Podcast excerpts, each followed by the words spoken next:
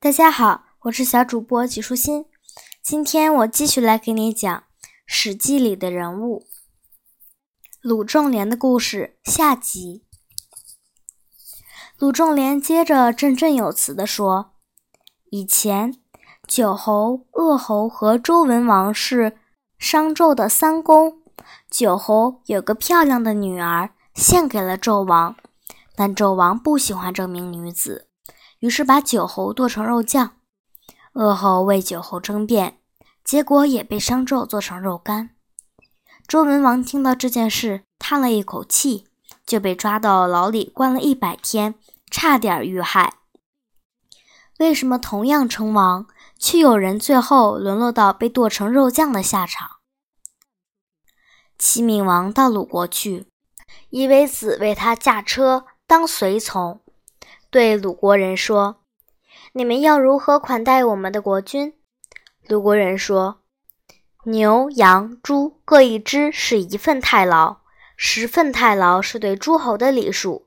我们将准备十份太牢来款待您的国君。”夷为子说：“你们这是用什么礼数来款待我们的国君？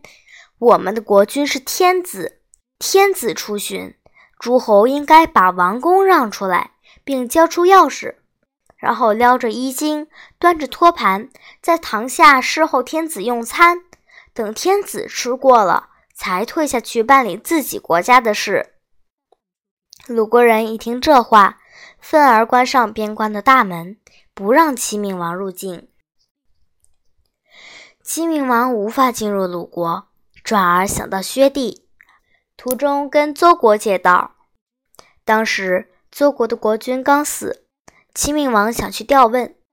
一位子对邹国人说：“天子调问丧家，丧家一定得调转棺木的方向，让死者的头朝北，这样才能接受天子坐南朝北的调问。”邹国群臣听了，气愤地说：“如果一定要这么做，那么我们宁愿伏剑而死。”因此，齐闵王也无法进入邹国。邹鲁两国的国君在生前穷的没有好东西吃，在死后也没有人送丧礼。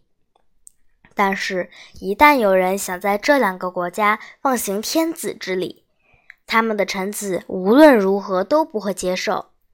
如今，秦国和魏国同样都是万圣之国，都有王的名号，怎么才打了一场胜仗就想称帝？难不成三晋的大臣都不如邹鲁两国的仆妾吗？再说，秦国一旦称了帝，事情就算了结了吗？不，秦国将会更换诸侯的大臣，会撤去那些他认为不好的，换上自己认为好的；会裁掉那些觉得讨厌的，换上自己喜欢的；还会让秦国的女人和那些专门。搬弄是非的妻妾去当诸侯的嫔妃，让他们住进魏国的王宫。在这种情况下，魏王还能过得舒适平稳吗？而将军您还能保住往日的恩宠吗？辛渊也听完鲁仲连的分析，站起来对鲁仲连一拜再拜，致歉说：“起初我以为先生是个寻常人物。”如今才知道，先生是天底下少有的豪杰人士。我这就请求回去，从此再也不提尊秦为帝了。秦军听说辛元衍被鲁仲连说服的消息后，自动退兵五十里。也就是在这个时候，魏公子无忌夺取晋鄙的军权来救赵国，并将秦军击败。